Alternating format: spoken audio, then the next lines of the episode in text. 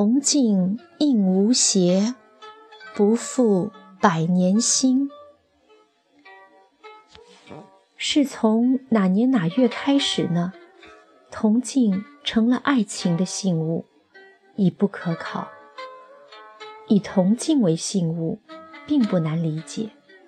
团圆是国人最亲切的信仰，而铜镜多为圆形，借此以喻花好月圆人圆满，又或说是破镜重圆。东汉《神异经》中记载，昔有夫妇相别，破镜各执其半。谈及破镜重圆，有个故事无法避而不谈。南北朝末期，政事混乱，隋文帝杨坚攻占江南时，南朝陈沦陷，国破家亡，陈后主及其皇族被掳北上，结往隋朝国都长安。陈后主之妹乐昌公主亦在其列。这结局，乐昌公主的夫君徐德言早有预料。南城将亡时。徐德言对妻子说：“国破家亡时，你我想必无法相保。以你的才色，日后或被遣入帝王贵人家。我若在战乱中死去，希望你莫将我忘却。倘若有幸逃生，我们也未必能够再见。尽管如此，你我还是要留个信物。”以期相逢。他从梳妆台上取一铜镜，一破为二，一半留于乐昌公主，另一半藏入怀中。他说：“到了长安，纵使入得贵人家，也期望你能年年正月十五日在闹市叫卖铜镜。我若幸存，会寻去长安。”若见铜镜，自是明白你还在。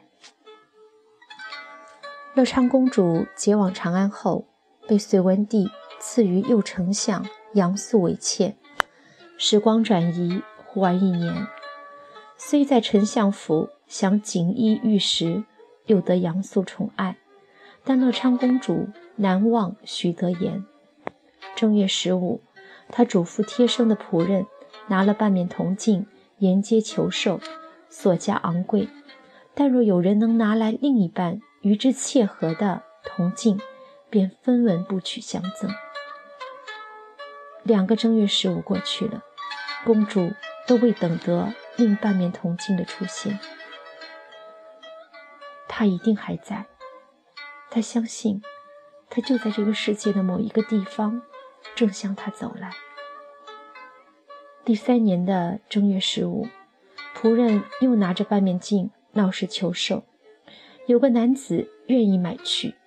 仆人随男子归家取钱，男子报上姓名许德言，又详细说明了事情的来龙去脉，取出另一半铜镜合二为一。可是许德言从仆人那儿得知，乐昌公主如今贵为丞相之妾，竟就一下子不知如何是好。要他放弃荣华富贵，随他贫贱生活吗？思虑再三，题诗一首：尽于人俱去，尽归人不归。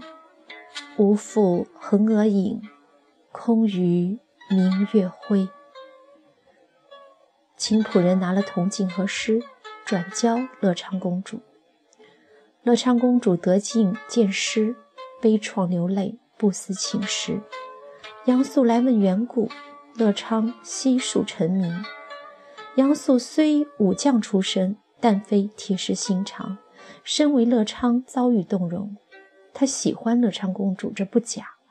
但也正因心中喜欢，他不忍看她日夜垂泪，默然憔悴。杨素差人请来许德言，成全鸳鸯一对。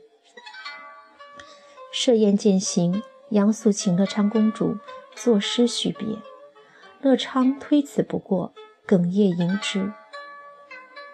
今日何千次，新官对旧官，笑啼俱不敢，方厌做人难。后来，徐德言携乐昌公主归居江南，白首终老。据说他们逝去时，陪葬品便是那面重圆的铜镜。这个故事似雨后的花，湿漉漉的，一半一半，皆藏着又晶莹又浑浊的泪。然而，太阳终究出来了呀！大团圆结局从来叫人喜欢。铜镜叫人句句和和，但非无情之物。人有情，所处皆暖。自汉代以后，大多的铜镜都有铭文，其铭文多为吉祥的字句，如“家世富仓，一子孙”或“大富大贵，大吉祥”等等。更有“长相思，勿相忘；长富贵，乐未央”。这样情丝滚烫的铭文，男女相送铜镜，以示两心相悦。铜镜亦被男方用为聘礼之一，或为女方嫁妆陪女出嫁。有些地方，男嫁、男婚女嫁之时，请出铜镜或玉如意，新娘对之行跪拜大礼。拜镜以求平安，拜玉如意求子女双全。唐朝王建有诗云：“嫁时明镜老犹在，黄金镂画双凤背。”又有诗云：“重重摩擦架时镜，夫须远行凭镜听。”可见铜镜除了照容或装饰之效，更被多情人倾注了剪不断。理还乱的万千情思，冷的是铜，照的是心，暖的是情。而我更偏爱“铜镜映无邪”这样的句子，想他年华正好，芙蓉如面，柳如眉，红唇一点桃花阴，青铜镜里一枝开。似羞似怯，千娇百媚。少年郎静静地望着，心醉如酒。那时年少，那时无邪，爱来得纯粹。少年儿女什么都不计较，只要两心相亲相许。只叹爱情伟大，偏时光和命运更为强悍。到后来，飞散了凤凰，离乱了鸳鸯。他是他床前的白月光，他是他心口的朱砂痣。一想就怅惘，一碰就发疼。然而，感谢天地，曾使铜镜那样娇媚的映照无邪。在最美好的年华里，那个少年遇见那个少女。往后漫长的时光，细细柔柔的无尽追忆，含笑叹息，含笑沉默。